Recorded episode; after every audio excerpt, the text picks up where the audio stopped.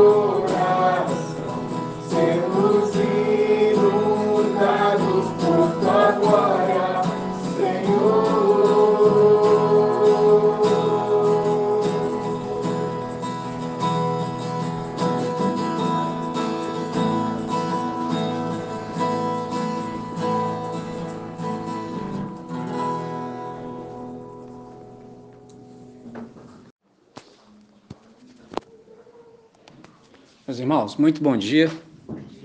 Prazer enorme, privilégio estar de volta. Eu agradeço primeiramente todas as orações que a igreja fez pela nossa família. Ah, no domingo retrasado, a Aline foi diagnosticada, testou positivo para Covid. Ela já vinha se sentindo não bem desde a terça-feira, ela juntamente com o Noah.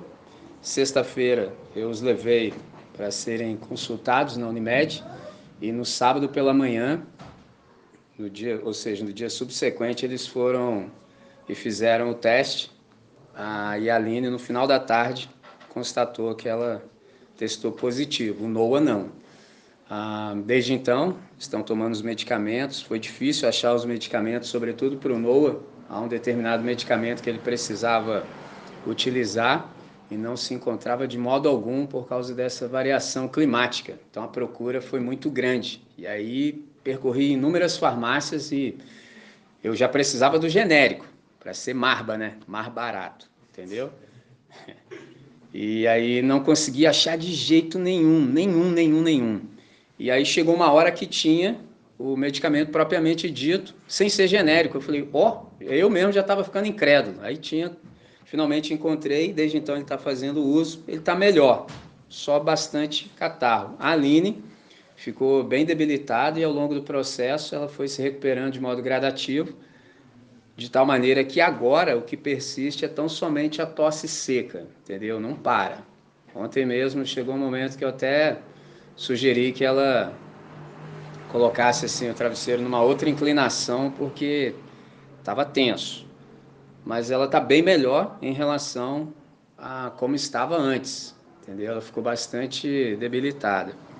Então, a, entre aspas, quarentena termina hoje e amanhã ela volta às suas atividades. Então, agradeço profundamente todas as orações que foram feitas nesse sentido.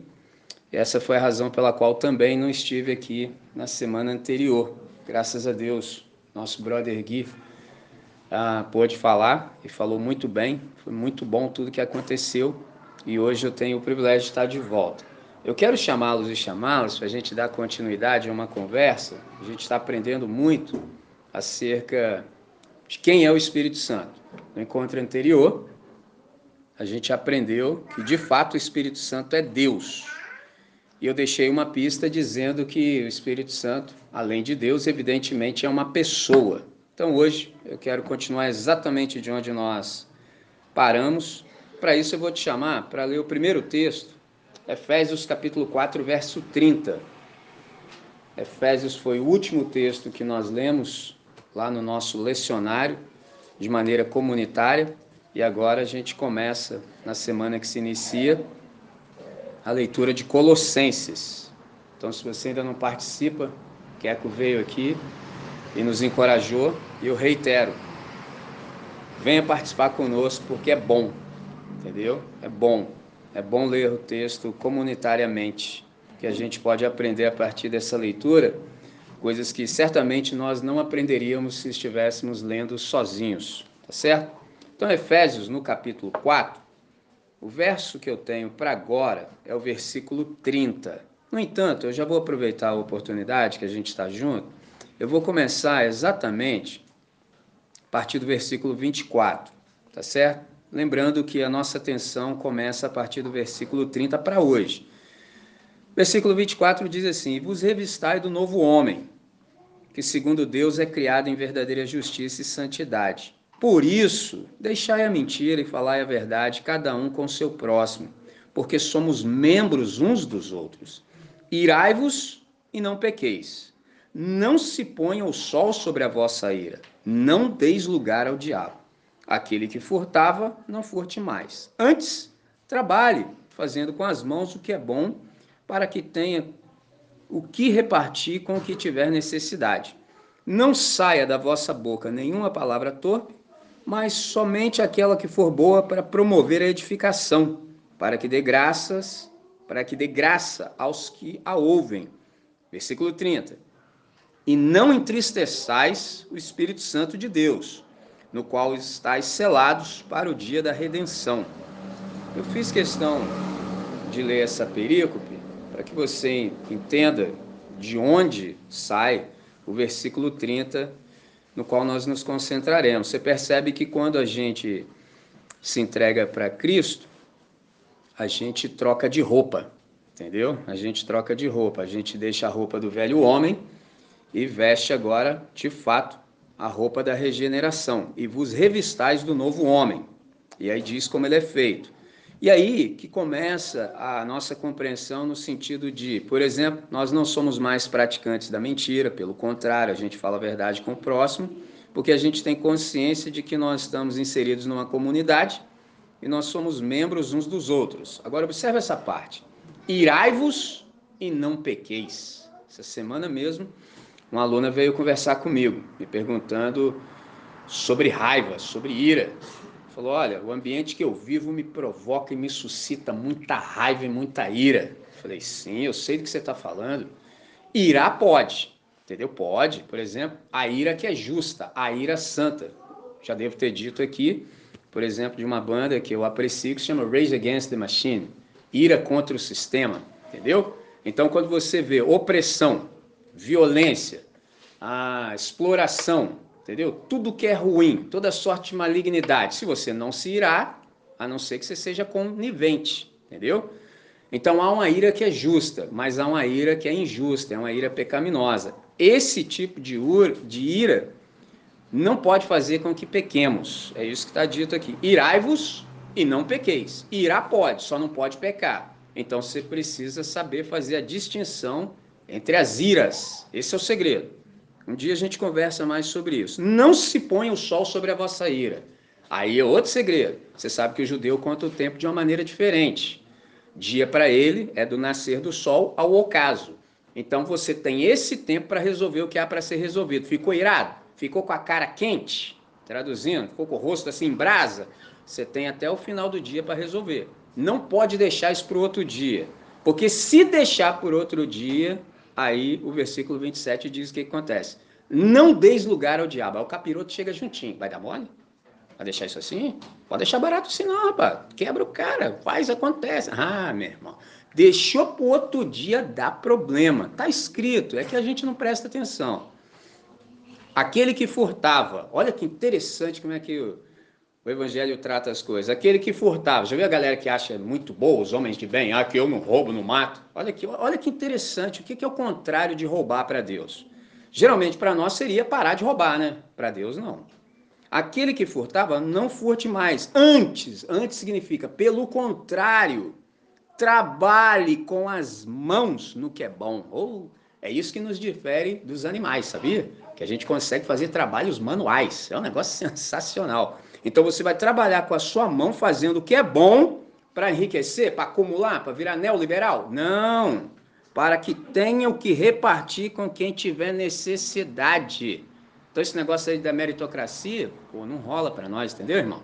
O cara está em necessidade. Você acha que ele está em necessidade à toa? Será? Ou porque a gente está num sistema que explora as pessoas de tal maneira que o cara se vê empobrecido. Uma coisa, por exemplo, é você ser escravo, outra coisa é você ser escravizado, uma coisa é você ser pobre, outra coisa é você ser empobrecido. Tá pegando a ideia do texto? Não saia da vossa boca nenhuma palavra torpe, entendeu? Mas somente a que for para promover edificação, para que dê graça aos que ouvem. Agora sim, e não entristeçais o Espírito Santo de Deus. É até um pleonasmo. Espírito Santo de Deus. Ora, se é o Espírito Santo, só pode ser de Deus. E se é de Deus, só pode ser santo. É para reforçar, para a gente pegar a ideia. No qual estáis selados para o dia da redenção. Então, esse é o primeiro texto, a partir do qual eu construo a reflexão da nossa manhã. E para isso, para que tudo possa fluir da melhor maneira possível, prestei atenção em tudo que já aconteceu até então, disse amém com grande alegria. Eu vou chamar vocês para uma oração. Vamos falar com Deus? Pai, graças te damos por essa hora. Obrigado por tudo que já aconteceu até exatamente agora. Obrigado pelo café, obrigado pela recepção calorosa que tivemos, pelo acolhimento, por todos os nossos diálogos, por todas as palavras que foram proferidas nesse espaço que nos enriqueceram grandemente. Obrigado, Deus. Agora, em específico, a gente suplica para que o Senhor possa nos desacelerar e que a gente possa prestar melhor atenção nós estamos aqui reunidos em Teu nome com o nosso melhor ânimo, a fim de aprender o máximo possível. Para tanto, equaliza-nos, coloca-nos na frequência certa, dá-nos abertura de entendimento, de tal maneira que compreendamos tudo quanto o Senhor quer continuar a nos ensinar a partir da exposição da Tua palavra. Em nome de Cristo Jesus oramos, agradecidos. Amém, Senhor. Amém. Muito bem. Última vez que nós conversamos, a gente aprendeu que o Espírito Santo de fato é Deus. Disse para vocês que era necessário falar aquela essa obviedade, porque nem sempre as pessoas, por exemplo, no nosso país se dão conta de que de fato o Espírito Santo é Deus. Até um livro bem sugestivo com um título que é Espírito Santo, o Deus esquecido. Em Atos a gente tem Paulo falando acerca do Deus desconhecido. O Espírito Santo no Brasil, para muitas pessoas, sobretudo nos ambientes da igreja, é o Deus esquecido. Há muitas pessoas que não sabem que o Espírito Santo de fato é Deus. O Espírito Santo é Deus e é também uma pessoa. Me lembro de ter dito a vocês que o Espírito Santo não é um conceito vago, não é um conceito obscuro, abstrato, não é uma energia impessoal ou uma mente fria, despersonalizada e sem coração. Não. O Espírito Santo, na verdade, na Escritura, ele é posto na categoria do tu, da pessoa. A Escritura nunca coloca o Espírito Santo na categoria do isto. Então há, no entanto, aqui no nosso país, muita confusão a respeito, por exemplo, inclusive no âmbito evangélico, nesse sentido. Não que a gente afirme, por exemplo, de modo teológico ou doutrinariamente, que ele seja apenas uma coisa santa, mas na verdade é que muitas vezes nós relacionamos com o Espírito Santo, oramos a ele como se ele não passasse de uma energia, de uma força. Por exemplo, você já observou que em muitas orações que são relacionadas ao Espírito, muitas vezes as pessoas tão somente atribuem a ele poder energético? Por exemplo, ó Deus, manda a força do teu Espírito. Senhor, manda a influência do teu Espírito, manda o poder do teu Espírito. Aí a pergunta de saída que nos ocorre é: de onde, pois, vem a ideia a respeito da impessoalidade do Espírito Santo? A mim me parece que essa ideia ah, vem do resultado da má compreensão, por exemplo, das metáforas que a Escritura usa para caracterizar e manifestar, expressar a pessoa do Espírito Santo. Por exemplo, se você abre comigo agora em João capítulo 20, o verso 20, pode deixar o seu texto aberto que a gente vai percorrer alguns textos. Em João capítulo 20, o verso 20, a gente percebe que o Senhor Jesus associa o Espírito Santo ao fôlego. Interessante. Você sabe que nesse episódio Jesus ele aparece ressurreto aos seus discípulos e os saúda, dizendo: Paz seja nesta casa. Você sabe, os discípulos estão amedrontados, tomados de pânico, medo. Jesus fora crucificado e não é bom ficar com a cara para fora da porta, né, cara? Porque pode sobrar para você. Então agora é hora de meter o pé. Você sabe que os caras não creem de jeito nenhum, então o que resta é ter medo. Os caras estão lá intocadinhos. Hum, como? O próximo pode ser eu, né, cara? Vou ficar dando mole aí. Passaram três anos, mas não pegaram as ideias. Estão lá intocados. Jesus sabe das coisas diz: Pai seja nessa casa, que vocês estão cheios de medo. E de, de, detalhe, nem precisou de porta, apareceu por causa do corpo glorificado. Na sequência, ele sopra Simplesmente ele sopra e diz: Recebei o Espírito Santo. Isso aqui é extraordinário. Eu não vou entrar nas polêmicas que isso já causou, por exemplo, no nosso país. Eu me lembro logo no início da minha conversão, em 98, tinha um monte de gente que saia soprando por aí e o pessoal ia caindo também, porque não, Jesus soprou, vai receber o Espírito, você vai caindo aí também. Eu falei, mas que negócio é esse, cara? Até onde eu conheço, assim, eu que sou bobo, cheguei ontem, eu nunca vi Deus derrubando ninguém, não. É o contrário. Entendeu? Estou prostrado e a primeira coisa que Deus fala é: levanta e eu vou falar com você. Entendeu? O Espírito serve para nos aprumar, entendeu? Tipo assim, fica em pé. Prostrado você já está, entendeu? Mas que no país teve essa moda. Tudo aqui é moda. Já passou essa moda, mas teve uma galera que embarcou nessa canoa furada aí. Entendeu? E aí diz o texto: recebei o Espírito. Por hora, para você já pegar a ideia, é o seguinte: uma coisa é você receber o Espírito, Outra coisa é você, por exemplo, em Atos 2, quando Jesus fala assim: fiquem aqui, entendeu? Porque eu vou enviar a promessa do meu Pai, vocês serão revestidos de poder. São duas coisas distintas. Receber o Espírito aqui, quando Jesus sopra sobre eles, é colocá-los na igreja. Pegou a visão? Isso é uma coisa, Deus vai te inserir na igreja. Um dia a gente ainda vai falar com mais profundidade sobre isso, extensão. Outra coisa é o Espírito Santo te revestir para a missão. São coisas distintas. Para você exercitar a missão, você precisa da ação do Espírito em você. Primeiro, para que você viva de acordo com a vida da ressurreição. Porque essa vida é tão extraordinária que é impossível vivê-la tão somente com base numa lista de pode e não pode. Você precisa do poder do Espírito Santo para ser de fato a testemunha de Jesus que ele quer.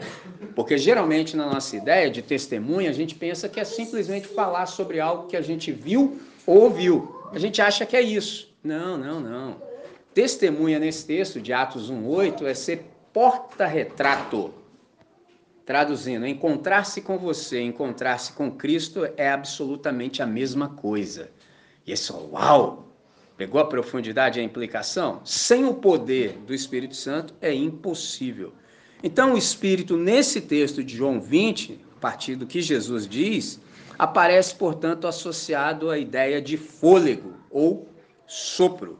Já em Atos, capítulo 2, versos 1 a 3, você percebe que o Espírito Santo ele se manifesta como fogo. Observe essa parte do texto que eu destaco. E apareceram distribuídas sobre eles, eles quem? Os 120, entendeu? Interessante, porque você sabe que quando Jesus terminou o ministério, haviam 500 pessoas que criam nele. Sempre eu lembro disso. Rapaz, Deus encarnado fez aconteceu no final do processo quinhentão. Ele falou para os 500, não mete pé não, fica aqui em Jerusalém até que vocês sejam revestidos do alto de poder. Eu não sei o que, que aconteceu, 380 pularam no mato, sumiram, entendeu? Não sei o que, que deu na cabeça daqueles caras, ah, tá demorando demais, vou embora. Sabe como é que é, né? A galera não sabe esperar nada. Se não sabia dois mil anos, imagina hoje. Entendeu? Ah, vão embora aí. 120 ficaram. Sobre esses 120, olha o que aconteceu. Apareceram distribuídas sobre eles línguas como de fogo. Interessante que, portanto, quando o Espírito se manifestou no dia de Pentecoste, o elemento que ele escolheu para expressar a si mesmo foi o fogo. Então, o Espírito Santo, na verdade, ele é poder, ele é força, mas ele é, sobretudo, uma pessoa. E quais são as razões pelas quais a gente afirma que o Espírito Santo é uma pessoa? E sendo assim, que tipo de pessoa o Espírito Santo é? Eu listei hoje, para nossa compreensão, sete razões pelas quais a gente pode afirmar que o Espírito Santo, de fato, é uma pessoa. Primeira delas, o Espírito Santo é uma pessoa porque ele pode entristecer-se. É o texto inicial, Efésios capítulo 4, verso 30. E não entristeçais o Espírito Santo, no qual fostes selados para o dia da redenção. Então, o Espírito Santo, ele é essa pessoa capaz de tristeza, ele é capaz de sentir dor, ele é capaz de sofrer.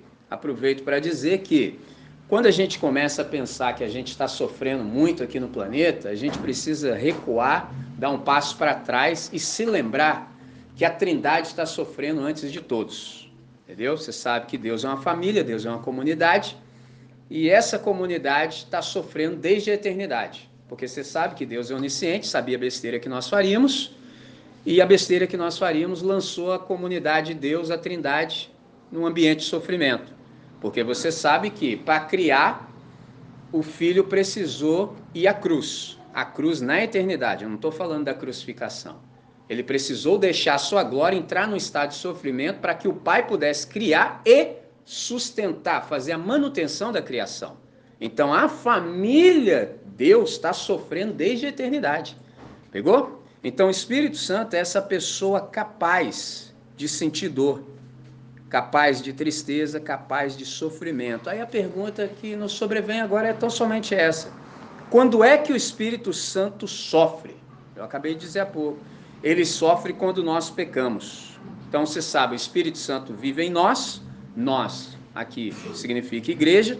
Quem é a igreja? A comunidade daqueles que já deram razão a Jesus de Nazaré. Se entregaram integralmente e irrevogavelmente. Nós reconhecemos que Jesus de Nazaré é quem ele diz que é. Ele é Deus. Se ele é Deus, só resta para nós duas alternativas. Primeira, você cospe nele, vira as costas, segue o fluxo. Segunda, você se prostra, deixa a graça fazer o trabalho completo.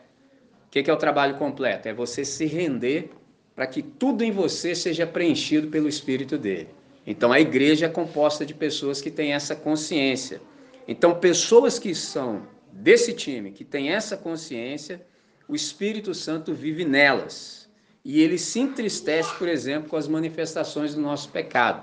O que não significa, por exemplo, que a gente peque em todo o tempo. Para nós isso é impossível. Infelizmente, a gente ainda peca, entendeu? A gente não consegue não pecar absolutamente. A gente ainda peca, mas não como antes. Antes em que sentido? Que antes nós tínhamos prazer no pecado. Então, a ilustração simples para isso é só você pensar num porco e numa ovelha, entendeu? O lamaçal tá lá, o porco cai, meu irmão, o cara fala, eu tô no spa, entendeu? O maluquinho rola, entendeu? Igual um amigo meu, só não vou revelar a identidade para não queimar o filme. Você sabe ali, Praça Juarez Antunes? Entendeu? Praça Juarez Antunes. Aí tem lá um, como chama aquele negócio? Chafariz. Amigo meu, do skate. Nadou ali de borboleta, cuspindo água para fora. Amigo meu, entendeu? Eu olhei e falei, que que é isso, cara? Ô, o negócio ali é punk, irmão. Amigo meu nadando lá, tranca aí. Falei, que é isso? Eu vi, ninguém me contou. Tava lá, entendeu? Amigo meu, parceiro. Falei, olha isso, cara. Então, porco é dessa pegada, entendeu? Num ambiente desse, maluquinho rola, entendeu? Já diferentemente da ovelha. Ovelha caiu na lama, é na hora grita pelo pastor. Entendeu? É na hora. Entendeu? Por quê? Não tem mais nada que ver com a sua nova natureza. As naturezas são diferentes. Então, pecado para nós agora, de fato, é um acidente de percurso. E para não deixar passar, a gente tem que fazer muita força para pecar agora. Entendeu? É muito difícil para nós pecarmos, irmãos. Por que, que é difícil? Porque uma das pessoas da família de Deus mora em nós. Entendeu? Uma das pessoas da família de Deus mora em nós. A gente tem a comunidade, a gente está em contato direto com Deus. Então, assim, para você pecar, leva muito tempo. Porque começa na dimensão das emoções, dos sentimentos, depois passa para o pensamento, e só depois que você não deu ideia para nada disso, é que você executa. Então, quando você começa a sentir, pode ser que o Espírito, evidentemente, vá te dizer: esse sentimento não corrobora a sua nova natureza. Cristo não sentiria o que você senti, está sentindo. Só é mesmo. Ó, já resolve ali. Mas se você ainda deixar passar para o campo do pensamento, evidente que o Espírito vai te dizer, mas esse pensamento também não combina com a sua nova natureza. Isso é mesmo, rapaz? O que, que eu estou pensando a besteira dessa, rapaz? Entendeu? Pensamento, irmãos, é tipo um passarinho, entendeu? Pode até pousar na sua cabeça. De vez em quando acontece. Entendeu? Vai que você tem uma boa vibe, passarinho até pousa em você. Agora, você deixar que ele construa um ninho, aí já é opcional. Entendeu? Pensamento ruim vem, ou de vez em quando vem uns negócios esquisitos na sua cabeça, capiroto sopra, entendeu? Bafo quente. O negócio é tenso. Pegou a visão? Então, mas você não precisa dar ideia. É só você extirpar. Senhor, tira isso aqui de mim porque não combina mais com a minha nova natureza. Beleza. Só depois de tudo isso é que você pode dar concreção histórica ao seu pecado. Então você teve que fazer muita força. E ainda que você nem fosse da comunidade, dos que creem, Deus te abençoou com um negócio chamado consciência. Todos nós temos. Então, traduzindo, não tem jeito, irmão. A gente peca porque a gente é doido mesmo. Sobretudo os que são da comunidade. Pegou a ideia? Então, quando isso acontece, de fato o Espírito Santo se entristece profundamente conosco. Nós que já somos da comunidade. Todas as nossas manifestações de pecado entristecem profundamente a pessoa do Espírito Santo. Segunda razão pela qual nós cremos que o Espírito Santo é uma pessoa é porque ele é capaz de sentir ciúmes. Observe isso. Interessante que a gente aprende isso com o nosso irmão Tiago. Tiago que diz que, que observe Tiago capítulo 4, entre os versos 4 e 5. Olha o que ele afirma. Infiéis, não compreendeis que a amizade do mundo é inimiga de Deus? Olha a pergunta.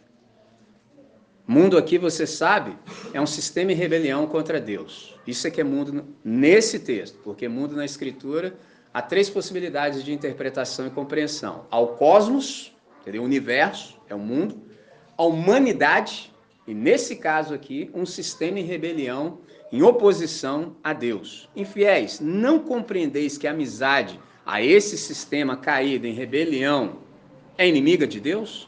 Aquele, pois, que quiser ser amigo do mundo, ou seja, desse sistema em oposição, constitui-se inimigo de Deus. Ou supondes que em vão afirma a Escritura? É com ciúmes que por nós anseia o Espírito que ele fez habitar em nós? Duas perguntas magníficas. Ou seja, o Espírito Santo tem ciúmes. Infelizmente, a gente trai a Trindade. Aí você fala, André, quando a gente trai a Trindade? Por exemplo, através dos nossos pecados, das nossas ambiguidades, das nossas ambivalências, das nossas contradições, das nossas incoerências, das nossas negações de fé, dos nossos amaziamentos com a presente era. O Espírito de Deus, ele se sente em grandes ciúmes, por exemplo, como o marido quando a sua esposa o trai e vice-versa. Então, o Espírito Santo, ele sente ciúmes do nosso adultério, é o que o texto quer dizer. E esse adultério, ele se dá, por exemplo, no campo moral, espiritual, econômico e político. Mas fala, adultério moral? Sim. Adultério moral é quando nós cometemos impureza. Espiritual é quando nós nos tornamos idólatras. Econômico, quando você se vê levado por mamão, pelo amor ao dinheiro. E político, infelizmente, é quando essas paixões e esperanças políticas são mais acentuadas em relação, por exemplo, ao programa humano do que ao reino de Deus. Retomando, adultério moral é essa impureza, mas não simplesmente em atos exteriores, mas sobretudo no íntimo do nosso ser, porque tudo começa dentro, entendeu? Até que haja manifestação do lado de fora, um caminho longo foi percorrido. Idolatria, vocês sabem, muito mais, muito mais profundo do que simplesmente se prostrar diante de uma imagem é algo que está no íntimo do seu ser. E coração, na Escritura Sagrada, não é o órgão, é só uma metáfora para dizer acerca da sua identidade mais profunda. Então, todos nós temos um centro. E a grande questão é: quem conquistar esse nosso centro vai ter a nossa devoção. E quem conquistar esse centro, nós vamos também adorá-lo vai ser objeto da nossa adoração. E quem for objeto da nossa adoração, nós vamos ficar parecido com. Olha que negócio sensacional. Por exemplo, quando nós éramos adolescentes, sobretudo a minha geração, a gente gostava muito de ter várias fotos no nosso quarto. E geralmente as fotos que estavam lá fixadas, que eram de pessoas, eram pessoas com as quais nós nos parecíamos. A gente gostava muito disso. O que, que a gente estava fazendo sem perceber? Adorando. Tanto é que a gente se vestia igual, o corte de cabelo era igual, a roupa era igual, porque a gente queria ser como. Esse é o segredo. Por isso que Deus diz para a gente: não adorem ídolos, porque senão vocês vão ficar de igual maneira. Esse é o segredo. Isso tudo acontece nessa dimensão. Então, quando a gente comete esse adultério, tanto moral quanto espiritual, o Espírito Santo fica extremamente triste, extremamente em ciúmes conosco. E é interessante também que eu disse que o adultério pode ser econômico quando Mamon encontra espaço, que é esse amor ao dinheiro. E, sobretudo, nesse ano de eleição, a gente vai ver muita, muita, mas infelizmente, muita manifestação de adultério, por exemplo, político. Entendeu? E vocês sabem que não há nenhum problema em se conversar sobre política, nenhum, porque tudo é político. Entendeu? A grande questão é a política partidária. Quando as pessoas começam a colocar as suas respectivas esperanças, por exemplo, em relação ao programa humano em detrimento à proposta do reino de Deus. Por exemplo, essa semana uma pessoa virou para mim e falou que o socialismo, melhor dizendo, que o capitalismo era melhor do que o socialismo. E eu entendi o que ele queria dizer, eu entendi. E indo mais direto ao ponto do que ele foi comigo quando disse o que eu entendi que ele queria dizer, eu falei para ele: o problema, irmão, sabe o que, que é? É que nenhum ismo resolve a nossa vida. Ele, hã? Eu falei: então, esse é o ponto. O que é um ismo? Ismo é um sistema. E se é um sistema, é criado por mentes humanas, caídas. Nenhum sistema humano, por melhor que pareça ser, resolve o nosso problema. A única questão que resolve o nosso problema é a implantação do reino de Deus. O que é o reino de Deus da maneira mais simples que eu posso lhe dizer? Reino de Deus é o ambiente da normalidade. Na pandemia a gente ouviu muito isso. Voltemos à normalidade. Falei, qual? Falei, qual normalidade vocês estão falando? Defina para mim o que é normal para você, porque foi aquela normalidade que nos colocou nesse problema todo. Então nós não vamos voltar para lugar nenhum. Ou a gente anda para frente, então que voltar para a normalidade. Mas você sabe quem estava falando isso? E com qual motivo estava falando, que estava dizendo? Normal para nós é o reino de Deus. Normal para nós é quando você está num ambiente e as coisas acontecem do jeito que Deus quer. Você está vendo, por exemplo, um esposo amando a esposa e vice-versa, um pai tratando bem ao filho, um ser humano sendo tratado com a dignidade que lhe é devida. Isso é manifestação do reino de Deus. Pegou a ideia? Se você percorrer o planeta, você observa vários lugares que isso não acontece. Então é porque o reino de Deus não está se manifestando do jeito que deve. O que você está vendo ali é manifestação do mundo. Pegou a visão? Então, o que resolve a nossa vida de fato é o reino de Deus. Ele já está entre nós e dá os seus sinais. Na volta de Cristo, ele vai ser estabelecido em plenitude. Isso é sensacional. Por exemplo, O Gui, na semana passada, falou acerca da missão da igreja. Foi extraordinário o que ele disse. E é interessante que a missão da igreja é manifestar aqui e agora, na maior densidade possível, o máximo do reino de Deus que vai ser, de fato, estabelecido ali e além. Agora, a gente faz o máximo possível. O máximo possível. Mas vai chegar um dia que a gente vai ver isso em plenitude. Mas é ali e além. Entendeu? Ou lá e além. Ou seja, é daqui a pouco. Mas por hora, a gente já faz participar para que isso aconteça o máximo possível. Terceira razão pela qual o Espírito Santo é uma pessoa é porque ele pode gemer de dor empática. Então, ele é capaz de sentir conosco as agonias da nossa existência. Isso é sensacional.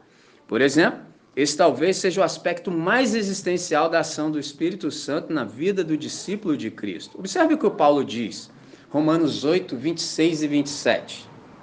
Também o Espírito, semelhantemente, nos assiste. Sublinhe esse verbo aí no seu texto, verbo assistir. Espírito Santo, semelhantemente, nos assiste em nossa fraqueza por qual razão?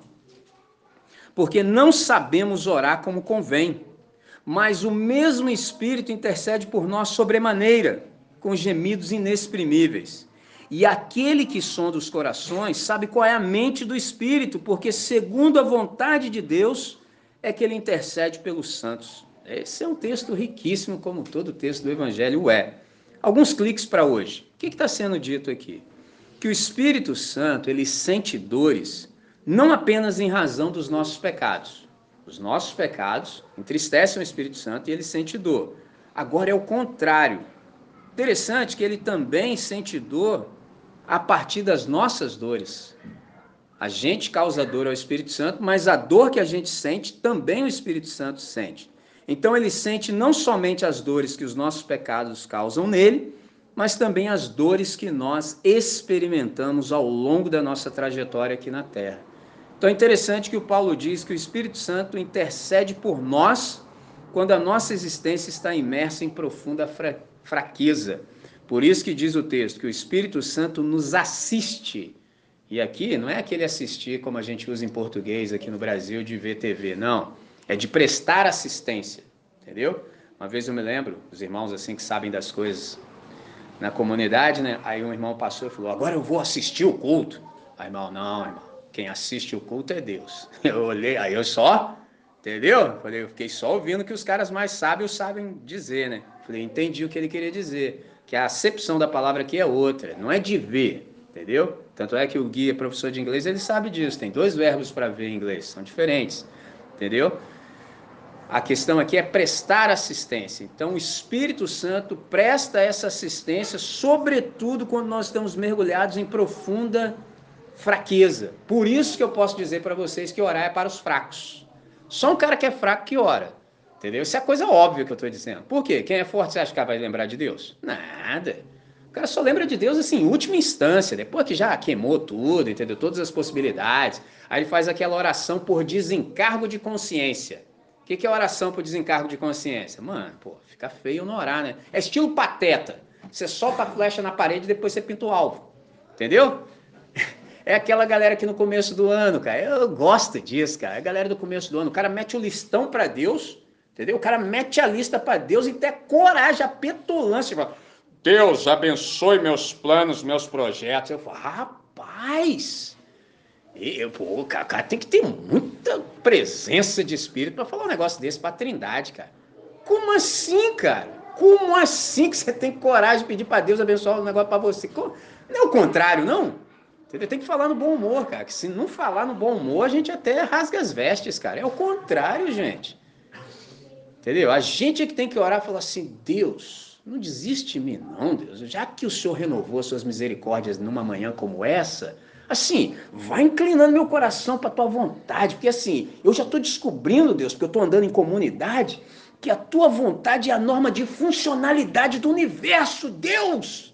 Isso é sensacional, Senhor. Eu descobri que nada flui fora da tua vontade. Então, Deus, só sabe de que natureza eu sou, mas agora eu estou no seu time, então assim, não desiste de mim, não. Vai me adequando, Deus, vai me colocando no teu querer. Essas ideias assim que eu fico desenvolvendo aqui, sabe como é que é, né, Deus? Estou aí na época dos coaches, os caras ficam falando na minha cabeça, eu fico achando que é isso aí, ó. Entendeu? Eu fico achando que é essa porcaria aí, Deus, mas eu estou desconfiado que não é. E como eu estou desconfiado que não é, eu estou sabendo que não é mesmo, me coloca na tua vontade. Porque assim, melhor do que pedir que o Senhor abençoe o meu, sou eu entrar no seu que já está abençoado. Ah, Deus. Entendeu? Não é simples. Fico até com vergonha de ter que falar isso, mas tem, gente. É Brasil, rapaz. O negócio aqui é frenético. A parte boa, irmãos, é que eu vou ter trabalho por muito tempo.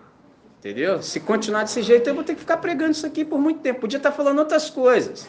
Entendeu? Mas tem que começar do óbvio. Graças a Deus que existe um pessoal do campo da hermenêutica.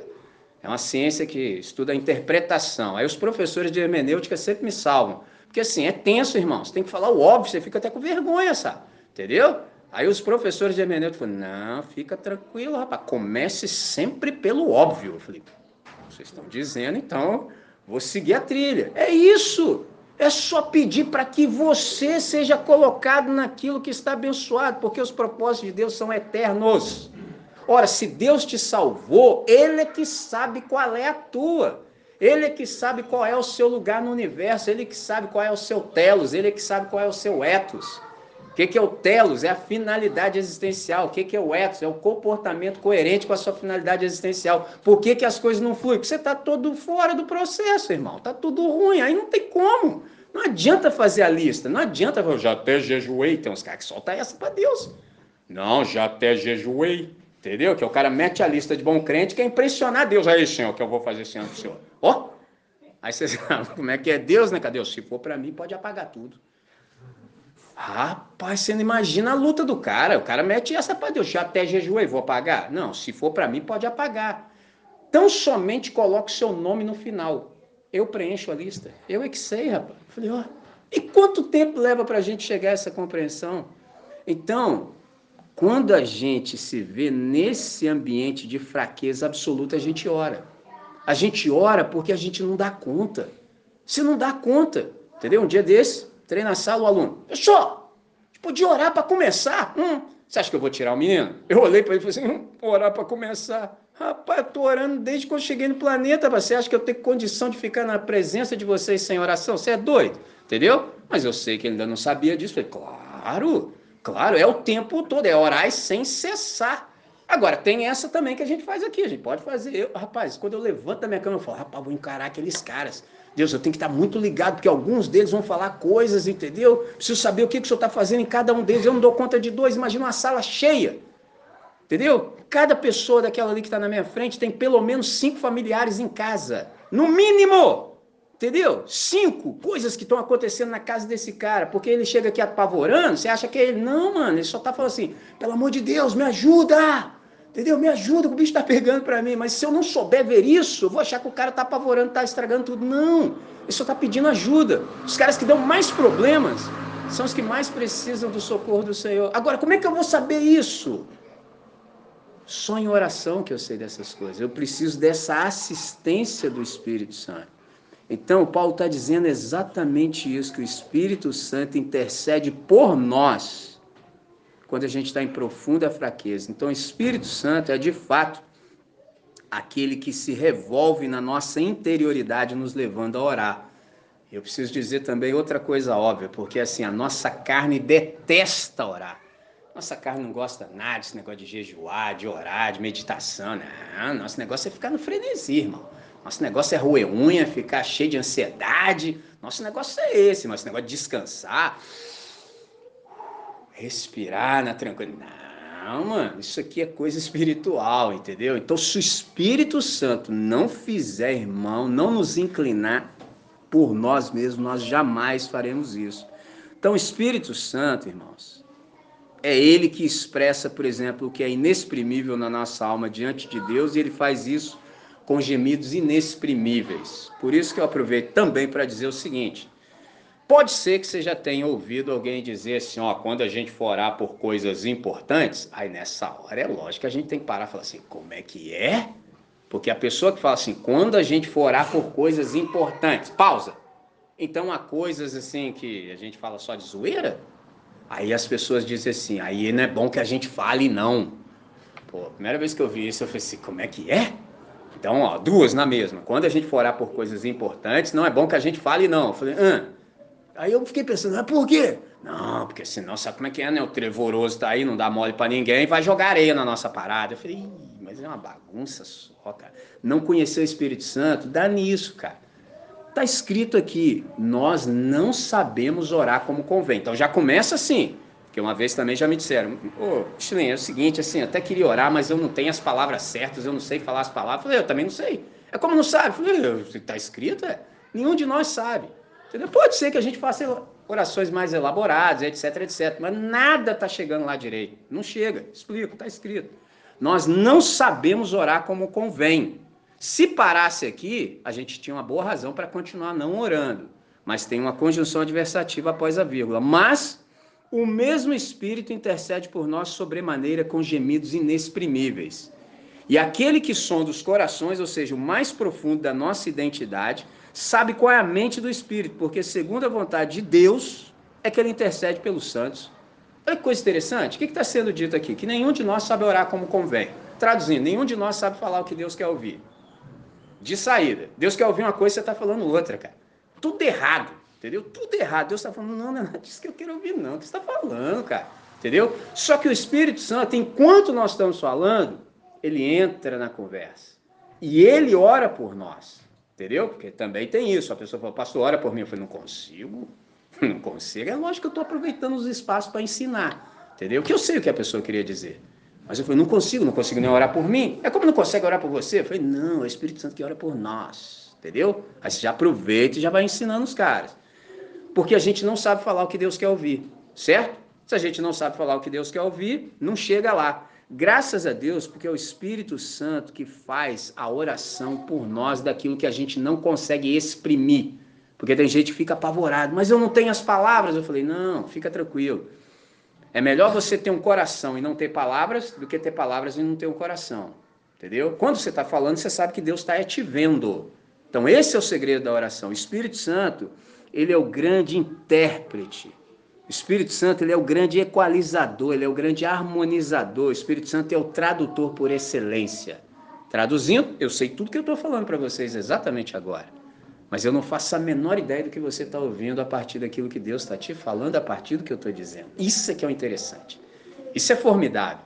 Por isso que a gente ora, para que haja essa mediação entre nós, para que o Espírito Santo tenha todo o espaço para falar a você, a partir do texto bíblico, o que você precisa ouvir. Só ele consegue fazer isso. Eu jamais conseguirei fazer isso. No máximo, eu posso projetar minha voz de tal maneira que ela chegue ao seu ouvido. Agora, colocá-la no íntimo do seu ser, só o Espírito Santo. E isso é papel dele. Então, interessante disso tudo que a gente está conversando é que isso traz grande encorajamento para a gente. Para a gente, por exemplo, orar eu sei que quando eu falar, não é o que eu estou falando, é o que o Espírito Santo está traduzindo. Então é pelo, por tudo que eu acabo de dizer que eu penso que provavelmente esse seja o elemento mais existencial da ação do Espírito Santo na vida humana. me lembro de um filósofo, escritor e crítico francês, conhecido como representante do existencialismo, o nome dele era Jean-Paul Sartre. Ele afirmou que a vida é uma angústia é interessante que no caso dele era uma angústia angustiadamente solitária, porque não havia ninguém com ele. Muito embora ele estivesse repleto de amigos ao redor, ele estava irremediavelmente sozinho. Então, no nosso caso, quando a gente conhece o Espírito Santo, mesmo nos dias mais escuros da alma, isso aqui me remete a uma poesia de um irmão nosso do passado, do século XVI, chamado são João da Cruz, quando ele falou da noite escura da alma. Então, mesmo quando a gente está nos dias mais escuros da nossa alma, que há esses dias, haverá alguém conosco gemendo o nosso gemido e orando o inexprimível para o Pai. Então, essa dor que a gente sente lá no íntimo do ser, o Espírito Santo sabe. Entendeu? E aquilo que você não consegue dizer, porque a dor é muita, o Espírito Santo traduz para o Pai. Olha que coisa sensacional. Traduzindo, nós não estamos desassistidos. Pegou a ideia? Um dia eu fiquei querendo saber assim, o que, que era uma coisa que eu não conhecia, chamado síndrome do pânico. Entendeu? Eu falei, que que é isso, cara? Um amigo meu, que eu conheço assim, desde 12 anos de idade, de outra geração, onde ele falou para mim, foi a primeira pessoa que eu ouvi falando sobre isso, Michelin, eu tenho síndrome do pânico. Nunca tinha ouvido isso na vida. Eu falei, que, que é isso, cara? Aí fiquei conversando com ele, tentando compreender, e cheguei à compreensão de fato que é você se sentir absolutamente desamparado no universo. Entendeu? Já pensou? Eu não sei nem o que, que possa ser isso. E nem estou querendo saber. No sentido, só sei em tese, mas não quero nem passar perto de saber o que, que é isso. No nosso caso, a gente não experimenta isso. Porque a gente sabe que há um Pai. Observe isso. Há um Pai e o Espírito Santo que está conosco não nos deixa sozinhos e ele nos assiste em nossas fraquezas. Quarta razão pela qual o Espírito Santo é uma pessoa é que ele tem uma mente que pensa. E é interessante que também ele pensa de maneira livre. Eu vou retomar o texto que a gente conversava há pouco, o versículo 27, Romanos 8, 27. E aquele que sonda os corações sabe qual é a mente do Espírito, porque segundo a vontade de Deus é que ele intercede pelos santos. Interessante que aqui o Paulo fala da mente do Espírito. O que, que isso quer dizer? O que, que isso significa? Que o Espírito Santo não é um programado. Espírito Santo não é um mecanismo intercessor da Trindade. Espírito Santo não faz aquilo que foi pré-determinado desde a eternidade. Não. Então é interessante que é surpreendente pensar no fato de que essa pessoa que mora em nós tem uma mente e que pense. E tal poder de pensar, ele acontece simultaneamente ao nosso. Isso aqui é magnífico. Por exemplo, eu confidenciei a vocês que eu tenho muita dificuldade de pregar aqui nas manhãs de domingo. É só, tá difícil, Chile? Não, não, cara, eu te explico a razão, é porque tá fluindo demais.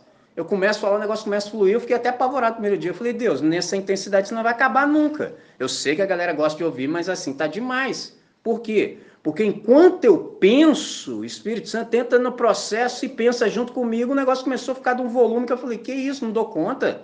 Entendeu? É sensacional. Por exemplo, eu tenho tentado ensinar isso aos meus filhos e aos alunos do Colégio Batista. Entendeu? Primeira coisa que eles precisam vencer é o preconceito. Leva tempo, cara. Leva tempo. Por que, que leva tempo? Por causa da nomenclatura Deus. Eu disse a vocês que cada pessoa tem pelo menos cinco em torno dela seus familiares. Então, suponhamos que essa pessoa seja de um ambiente que se usa a nomenclatura Deus, mas da maneira totalmente equivocada, totalmente errada. O cara já fica ressabiado, de pé atrás. Aí chega eu lá no Colégio Batista, Deus, eu cara, ih, quero nem saber, entendeu? Leva um tempo até que o Espírito Santo convença o cara. Não, olha bem pra cara desse cara que tá te falando, olha pra cara do cara, velho. Vê se esse cara é o que você acha que ele deveria ser, entendeu? Ora, se esse cara que tá aí falando não se parece com aquilo que você acha que ele poderia ser e parecer, imagina eu que sou Deus. Pô, mas leva um tempo. Meus amigos estão aí, Léo, Giovana, eles sabem do que eu estou falando. Leva um tempo, mas ó, tem hora que vai. Beleza. Segunda coisa, é os caras entenderem que Deus não está restrito, por exemplo, ao ambiente religioso de domingo. Não, mano, é todo dia. Eu, por exemplo, sou desse time da fomeagem porque eu não aguento esperar domingo, irmãos. Eu não consigo. Eu já tentei, mas não consigo. Desde o primeiro dia, tudo que tinha acerca de Deus eu estava lá. Porque, mano, tem que ser parte da minha vida cotidiana. Quando eu também não pensava em Deus, também não pensava mesmo. Entendeu? Não pensava mesmo, entendeu? Agora eu penso, não quero pensar mesmo. Todo o tempo, o tempo todo. Pegou a visão? Aí eu estava, por exemplo, caminhando pela rua com meu filho novo essa semana, porque fui levá-lo e buscá-lo do colégio todos os dias e ele estava na semana de prova. Falei, Noah, pega a visão. A gente estudou, certo? Estudamos, pai. Melhor que nós podíamos. Combinado? Com melhor ânimo, sim. Então, chega na hora da prova, lembre-se de falar com quem resolve. Ele falou, sim, pai, mas tem um detalhe, Noah. Não é mágica. Pegou a visão? Não é mágica. O Espírito Santo vai te fazer lembrar tudo aquilo que você estudou. Por isso que é importante você usar o seu cérebro com o melhor ânimo, certo? Você vai dar uma ordem para ele e falar: cérebro, isso aqui que eu estou estudando é muito importante. No dia tal, na hora tal, eu quero que você me dê acesso a essas informações, porque eu preciso delas. É simples assim. E o Espírito Santo está aí para isso, para nos fazer lembrar. Olha que coisa sensacional. Só que aí o cara acha que o Espírito Santo é um negócio assim lá da igreja, que ele nem sabe que. Mano, é tudo errado. Por isso que fica difícil, cara. Entendeu? Por isso que fica difícil, porque a gente fica tentando fazer as coisas tão somente com a nossa própria força, com a nossa própria energia, e não flui como poderia. Pegou a visão? Então, interessante é que o Espírito Santo, de fato, Ele mora em nós, tem uma mente, ele pensa, pensa de maneira livre e ele pensa simultaneamente enquanto nós pensamos. Então, esse espírito que vive em nós e que é livre para pensar, ele faz isso juntamente conosco. Por isso que eu gosto muito dessa frase do John Stott, que é crer é também pensar. Então, eu posso ousar afirmar que todo estado, por exemplo, de paz mental, ele é resultado de uma harmonização entre o nosso pensar e o pensar do espírito. Guarda isso. Toda vez que você experimentar esse estado de paz mental, abre o seu texto aí para Filipenses no capítulo 4, verso 8. Eu vou ler numa tradução para hoje do Eugene Peterson, que é a mensagem sensacional. Resumindo, amigos, o melhor que vocês têm a fazer é encher a mente e o pensamento com coisas verdadeiras, coisas nobres, respeitáveis, autênticas, úteis, graciosas. O melhor e não o pior, o belo e não o feio, coisas para elogiar, não para amaldiçoar. É isso que deve ocupar o nosso pensamento. Qualquer coisa que não se encontre nessa descrição aqui não serve para nós. Percebe? Então, todas as vezes que o nosso pensamento está harmonizado com o pensamento do Espírito, a gente experimenta essa paz mental. Isso aqui é uma higiene dos pensamentos. Pegou? E aí eu sei que você pergunta assim: e quando eu penso numa, numa direção diferente daquela que o Espírito Santo pensa? Esse é o ponto. Quando a gente pensa numa direção diferente daquela na qual o Espírito Santo pensa, o resultado é angústia e depressão. O que, que é angústia? Angústia é essa forte sensação psicológica que se caracteriza, por exemplo, no abafamento. Por isso que quando eu comecei a ouvir o Keco ali falando sobre fôlego, respiração, sopro, eu falei, sensacional. Mano, quando você está angustiado, você fica abafado. Já viu a gíria do momento? Oh, me abafa não, entendeu? Você fica... parada não flui, entendeu? É interessante que na linguagem bíblica, o Keco falou sobre Salmos, você vai encontrar inúmeras vezes a pessoa dizendo assim: Deus me tirou de um lugar apertado, entendeu? E me colocou num lugar espaçoso, entendeu? Isso é sensacional. Não sei, por exemplo, minha esposa Aline tem horror a negócio de caverna, entendeu? Ela não, ela fica apavorada. Eu, assim, não me sinto tão bem. Eu não gosto assim, por exemplo, você está num lugar que você só pode ir de frente, não dá para você se deparar assim com uma parada tensa, hum, não dá para virar, você tem que ir de fake. Fake é a linguagem do skate, vai de ré. Pô, é tenso, entendeu? Não gosto disso, mas não chego a ter pânico com isso. Mas, pô, lugar apertado, entendeu? Tem gente que tem isso, pô, mano, não consigo ficar aqui não, tá? Tô me sentindo mal. Como é que é o nome desse negócio? Claustrofobia, entendeu? No texto sagrado fala-se muito sobre isso, entendeu? E quando você se sente angustiado, se sente exatamente assim, abafado, te falta humor, te dá insegurança, você tem aquele, a sensação de ressentimento, entendeu? É tenso. Quando a gente não pensa nessa direção, o resultado é exatamente esse: depressão e angústia. Quinto, Espírito Santo é uma pessoa porque ele também é capaz de ensinar. Observe esse texto, 1 Coríntios capítulo 2, entre os versos 11 e 13. 1 Coríntios capítulo 2, entre os versos 11 e 13. Diz assim: Porque qual dos homens sabe as coisas do ser humano, senão seu próprio espírito que nele está. Assim também as coisas de Deus, ninguém as conhece senão o espírito de Deus. Ora, não temos recebido o espírito do mundo, e sim o espírito que vem de Deus, para que conheçamos o que por Deus nos foi dado gratuitamente. Disto também falamos, não em palavras ensinadas pela sabedoria humana, mas ensinadas pelo Espírito, conferindo coisas espirituais com coisas espirituais. Então você percebe que nos versículos 11 e 13, o Paulo diz que o Espírito conhece e perscruta todas as coisas, até as profundezas de Deus. Note que no versículo 13 está dito também que ele não apenas conhece e revela, como também as ensina, o que implica o fato de que nos ensina a pensar. Então Deus, o Espírito Santo, ele conhece tudo acerca de tudo. Isso é interessantíssimo, ele sabe tudo sobre tudo, todo o tempo, o tempo todo, a exaustão, o nome disso é onisciência. Ele conhece e revela, mas ele também nos ensina. Agora, para nos ensinar, ele tem que também nos ensinar a pensar. Por isso que eu gosto muito da frase do Stott: crer é também pensar. Não dá para a gente andar com Deus e deixar o cérebro em stand-by, sobretudo em casa. Tem lugares que os caras exigem isso de você, entendeu? E aqui eu tenho liberdade absoluta para falar isso, entendeu? Os caras querem que você não pense. Mas não pensar, se você quer cometer assim a maior heresia e blasfêmia contra Deus, é não pensar. Sobretudo, não pensar naquilo que a revelação dele propõe.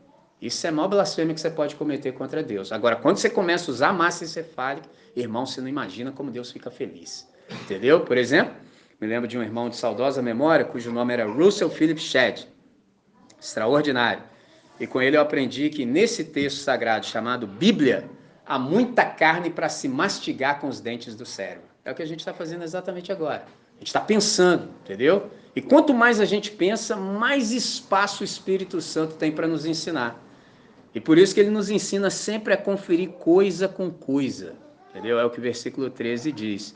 Daí, de onde eu depreendo a certeza de que quanto mais sadiamente espiritual uma mente é, mais capaz da reflexão em bom senso ela será.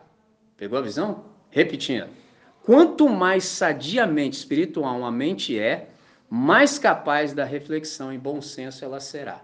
Entendeu? Quando você percebe assim que a galera tá delirando, tá faltando bom senso, é porque os caras já estão adoecidos espiritualmente na mente, entendeu? Caminhando o quanto eu posso, que não tá fácil, entendeu? Tá multiplicando. Sexto, para a gente caminhar para o encerramento. Sexto, por que, que o Espírito Santo é uma pessoa? Porque ele é capaz de falar. Interessante. Quando a gente lança a mão da antropologia, a gente se dá conta de que o maior sinal da pessoalidade consciente que um ser humano pode manifestar é o poder de falar. Os antropólogos ensinam isso. Sabe o que é mais interessante? É que a Bíblia está repleta de textos que afirmam que o Espírito Santo fala. E ele fala porque ele é capaz, evidentemente, de falar.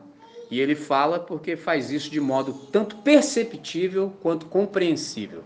Você percebe quando o Espírito está falando e você consegue compreender o que o Espírito está dizendo. Por exemplo, o livro de Atos deixa isso muito claro quando registra expressões como disse-me o Espírito, falou-me o Espírito. Exemplo, Atos, 20, Atos 8, 29. Atos 8, 29 a gente lê assim: Então disse o Espírito a Filipe: aproxima-te aproxima desse carro e acompanha. Isso aqui é o episódio em que o Filipe está numa região, uma multidão, está num momento de êxito no ministério dele de evangelismo, está fluindo e simplesmente ele ouve uma voz para ele deixar tudo e ir para uma estrada que está deserta. Oh, mano, na hora dessa, assim, eu tô ouvindo mesmo, tá certo? Cara, como é que eu tô com uma multidão aqui, vazando gente pelo ladrão? Eu vou sair daqui para uma estrada que desce de Jerusalém para Gaza, que está deserta. Interessante que ainda foi dito assim com clareza, que está deserta. Pô, você não ia discutir a matéria? Não, ele simplesmente foi. E detalhe, tá passando um carro exatamente na hora que ele foi, entendeu? E nesse carro tem um camarada que é um etíope, entendeu? Superintendente da rainha de Candace, rainha da Etiópia. E, e, o carro tá passando, meu irmão. E o cara vai como? Nesse pique aqui, ó, correndo. Só que a hora que ele chega, porque ele obedeceu, esse é o segredo, ele obedeceu, ele chega na hora exata que o camarada tá lendo Isaías. Entendeu? Na hora exata. E aí o Espírito diz: aproxima do carro. Mas para aproximar tem que como? No pique. Entendeu? O cara foi correndo. E nisso que ele tá correndo, ele vira pro cara e fala assim: Você tá entendendo o que você tá lendo? Aí o cara responde: Como é que eu vou entender se alguém não me explica? Ó, oh, Sobe aí. O cara subiu. Aí diz o texto sagrado que começando por aquela parte, ele apresentou Jesus. É interessante que para nós hoje aquela parte era Isaías 53, porque lá naquele tempo a Bíblia não era dividida em capítulos e versículos. Isso foi feito muito posteriormente para nos ajudar, entendeu? Porque senão você ia ter que saber identificar onde estava o texto. Você vê hoje, tem um camarada que tem a audácia, entendeu? Você fala o texto, o cara já mete logo aqui, ó no índice. Entendeu? Tem um de nós que está presente aqui, que eu não vou revelar a identidade. Uma vez o cara soltou um profeta menor assim, que o irmão não conhecia, e o cara estava sentado aqui na primeira fila. Aí o irmãozinho abriu no índice assim, olhou lá na cara do pregador assim: não olha para mim não. Gente, assim, pô, não posso dar uma dessa aqui na frente, entendeu? Aí ele abriu assim, sério, isso aí. Eu só do lado, só como? Só com a visão periférica. O irmãozinho abriu aqui meteu essa aqui, ó. Mas hoje está resolvido, entendeu? Mas acontece, entendeu? Assim, hum, entendeu? Oh, nessa, é isso aí, eu tá aqui, ó. Eu, tô, eu tô aqui, ó, eu, que assim, nem tudo que eu penso eu falo, entendeu? Eu seguro um pouco, porque sabe como é que eu sou, eu sei de que natureza eu sou. Aí eu, quando eu falei assim, mas isso está resolvido hoje, aí me sobreveio. Hum, mas aqueles que até hoje não resolveram estão na digital. Entendeu? Que aí só no digital.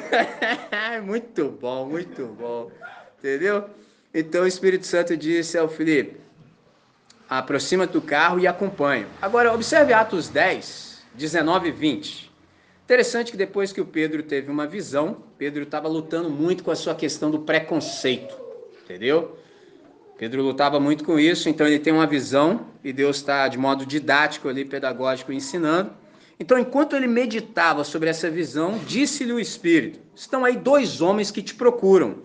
Levanta-te, pois, desce e vai com eles. Ou, por exemplo, em Atos 13, verso 2, onde está escrito assim: Disse o Espírito Santo: Separai-me agora a Barnabé e a Saulo para a obra que os tenho chamado. Então a gente percebe assim que o Espírito Santo ele não falava apenas no Velho Testamento, aos profetas, por exemplo, mas neotestamentariamente ele é descrito como alguém que fala hoje à igreja. E ele não falava apenas à igreja do primeiro século, porque o cânon da Escritura ainda não havia terminado. Interessante que você sabe que o cânon da Escritura hebraica ele tem 39 livros, entendeu? E o cânon do Novo Testamento tem 27 livros, certo? Todos inspirados pelo Espírito Santo. Agora, uma coisa interessante que eu aprendi é que os judeus na antiguidade, mesmo que eles tivessem considerado, do seu ponto de vista, que a revelação havia chegado ao fim, presta atenção no que eu disse. O judeu, ele tem a Bíblia judaica, a Bíblia hebraica. Então é evidente que não há nela Novo Testamento. Então, na concepção do judeu, a inspiração terminou para ele, embora a ordem não seja essa, a ordem é para nós assim: é de Gênesis a Malaquias. A ordem da Bíblia hebraica é diferente. Outro dia a gente fala sobre isso. Então, de Gênesis a Malaquias, para ele é a revelação. Então, o cânon tá fechado. Beleza. Só que na mente desses judeus eu aprendi um negócio interessantíssimo. É que eles, muito embora acreditassem que o cano estava fechado, o espírito era livre para continuar se comunicando. Observe isso. Mas só, qual a implicação disso? Porque eles, por exemplo, faziam uma distinção e uma diferença entre o que o espírito dizia e que deveria ser escrito, registrado como escritura, e o que ele dizia sem finalidade redatorial, redatorial. Ou seja, há coisas que o Espírito Santo diz, você precisa registrar como texto sagrado, e há coisas que o Espírito Santo diz que não tem esse objetivo, ou seja, de ser registrado, de ser redigido. Aí, como é que isso se aplica exatamente a nós? É que tudo aquilo que o Espírito Santo diz precisa ser ouvido. Nem tudo que ele diz vai ser registrado. Agora eu estou falando do Novo Testamento. Porque para nós que cremos, o Novo Testamento já está fechado. Seus 27 livros. Pegou a ideia? Agora, tudo que ele diz precisa ser ouvido. Ouvido em que sentido? No sentido de ser obedecido. Qual é o problema que a gente tem hoje no Brasil? É que em vários ambientes, muito embora chamados de igreja, as pessoas não creem mais que o Espírito Santo fale. Ora, se você não crê na igreja que o Espírito fale, quem está dirigindo a sua vida? Por isso que é importantíssimo a gente saber quem é o Espírito Santo, qual é a sua função na igreja hoje porque nós estamos exatamente na dimensão do Espírito Santo. E se não for o Espírito Santo quem está falando para nos dirigir, alguém vai fazer essa direção. Eu me lembro um dia eu estava no seminário, estava dando uma aula, e eu pensei que eu estava sendo ousado fazendo uma determinada afirmação. E a afirmação que eu fiz foi: é possível dirigir a igreja sem o Espírito Santo. Eu falei, agora, agora os caras vão me jogar para fora da sala aqui, irmão. Agora, agora vai dar ruim. Entendeu? Que você vai jogando assim, é tipo riscando um fósforo. Você risca o fósforo e joga. Onde tiver gasolina explosiva, explode. Eu falei, agora vai. Que assim, eu já sabia que do princípio eu já estava ruim, mas eu falei, agora vai. Graças a Deus, naquela sala havia pelo menos uma pessoa linkada em Deus. E quando eu falei isso, o aluno respeitosamente levantou a mão e falou: Professor, posso? Falei: À vontade, irmão. Não só digo que é possível dirigir a igreja São Espírito Santo, quanto é mais fácil. Rapaz, quando o cara falou aquela, eu falei: Aí sim, irmão. Mandou bem. Por que é? Entendeu? É fácil dirigir a igreja, entre aspas, porque já não vai ser mais igreja, pode ser qualquer outra coisa, menos igreja. Entendeu? Sem ação do Espírito Santo, sem essa direção. Em que sentido? Ué, compra todos os melhores livros de organização de empresa que você conseguir, administração e vai. Entendeu? Arruma um bom, um bom método americano, tem que ser americano. Se você meter um church depois, irmão, em placa. Entendeu? Mete um church, entendeu? É só, ó, é church impacto, entendeu? Coach. Mano, é nós. Mete toda pregação, você mete um como antes. Entendeu? Qualquer pregação, você mete um como, passos, sem placa, irmão. Entendeu? Vai ficar lotado. Agora, com o Espírito Santo, aí já é outro papo, irmão. Aí já começa a ter que orar, entendeu? Já começa a ter que buscar a Deus, aí começa a ter que jejuar, entendeu? Precisa assim abrir mão da carne, abrir mão da vaidade. Aí a galera já não gosta, irmão. Entendeu? Aí não, aí não é legal. Entendeu? Então vamos continuar aqui no coach mesmo? Vamos continuar com os livros de administração de empresa? Vamos continuar chamando esse negócio de liderança? Vamos continuar assim, que tá bom? Então, é, assim fica mais fácil. Porque para fazer do jeito de Deus, primeiro, de saída, a gente vai ter que se converter. Entendeu? De assim, é de saída, você já começa tendo que se arrepender. Você já começa tendo assim que abrir mão da árvore do conhecimento do bem e do mal. Já não é pelo que você sabe, Pegou a visão? Já é assim por revelação, não é só porque você acha que sabe que vai fluir. Não. Então, assim, não é todo mundo que gosta disso. Gosta disso só quem é regenerado. Pegou a ideia? Então, de fato, sétimo e oitava razão pela qual nós entendemos que o Espírito Santo é uma pessoa, porque ele também tem vontade. Interessante isso. O Espírito Santo, além dele falar, e ele fala à igreja, é o que o livro do Apocalipse deixa muito claro que o Espírito diz à igreja. Ele também tem vontade.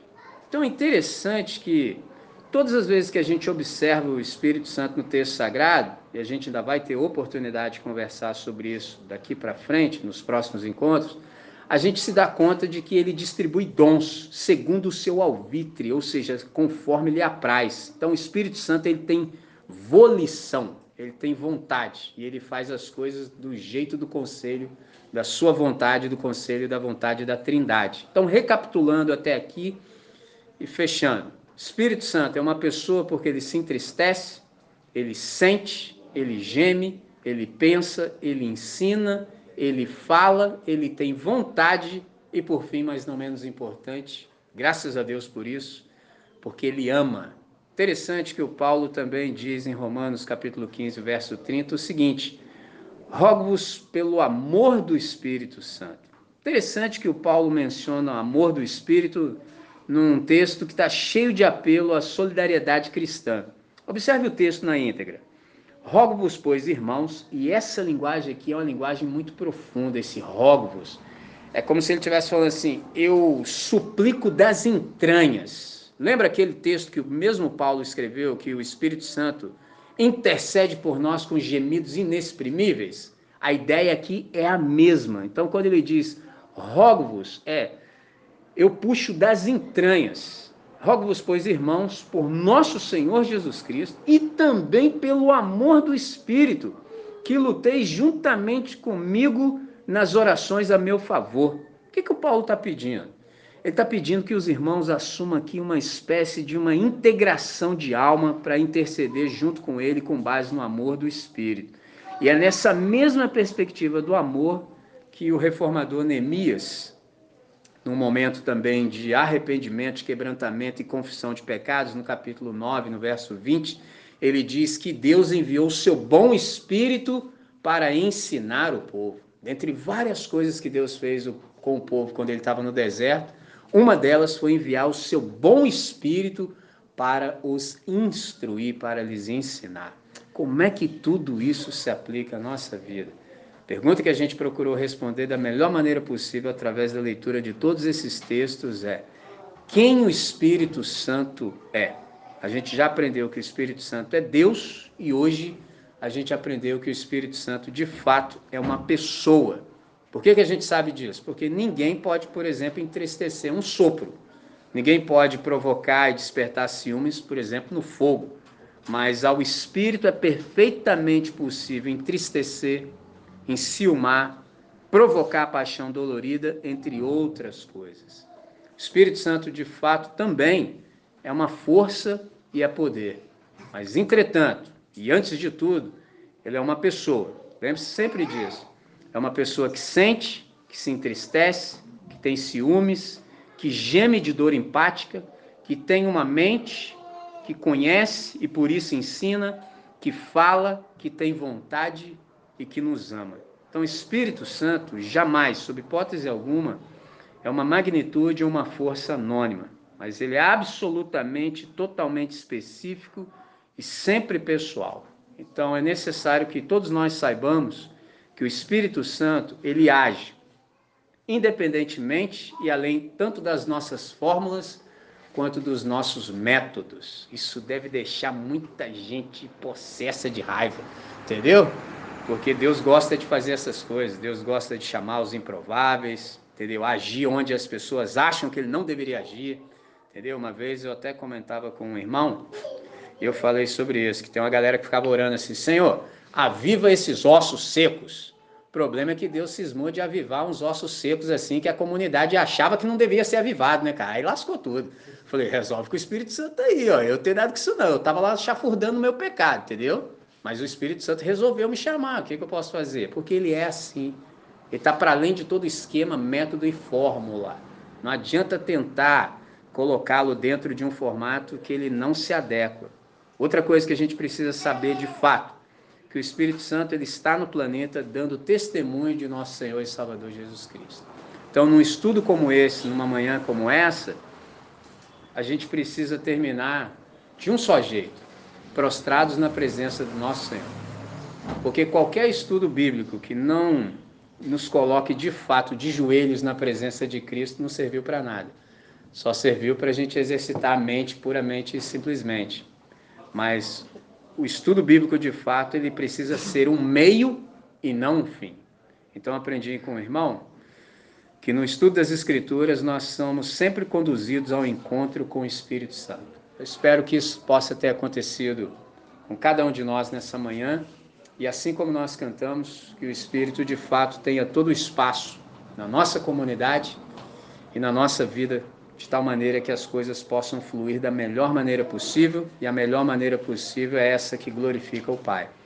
Pedir a galera que faça um som, enquanto eles fazem o um som, façamos aquilo que o Queco nos encorajou, que a gente respire, que a gente respire enquanto canta, que a gente medite naquilo que está saindo dos nossos lábios, que a gente medite naquilo que foi dito até então e que a gente peça que o Espírito de Deus possa aplicar ao nosso coração toda a verdade que a gente conseguiu compreender nessa manhã.